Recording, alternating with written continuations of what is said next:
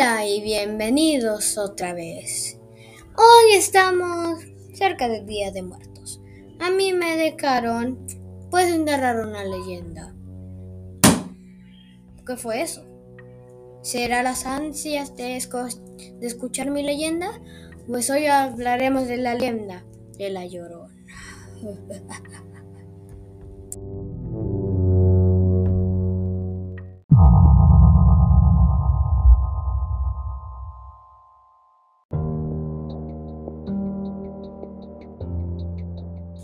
Como ya había dicho, vamos a contar sobre la leyenda de la Llorona, así que vamos a comenzar.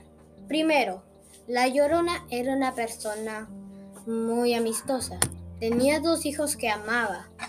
Vendía en una chinampa flores a personas para conseguir dinero y, con ese dinero pudo conseguir una casa.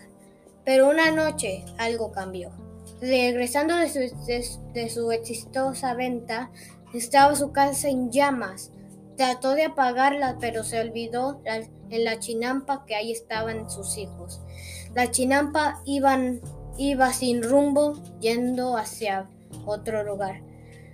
La, la llorona conocida trató de detener la chinampa, pero no pudo. Pasó días buscando a sus hijos y al final los encontraron, pero ya no con vida. La, ella no aceptó el dolor y se fue de ahí.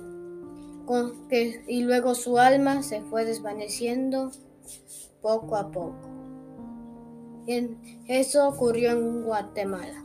Dicen que al, que al final algo ocurrió.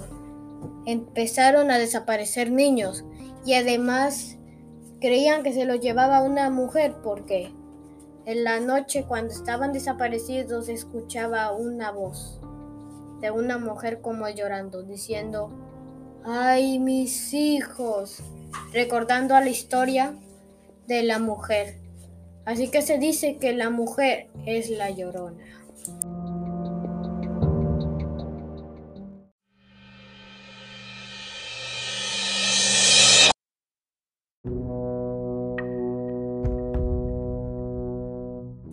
Ok, ya dije lo de la llorona.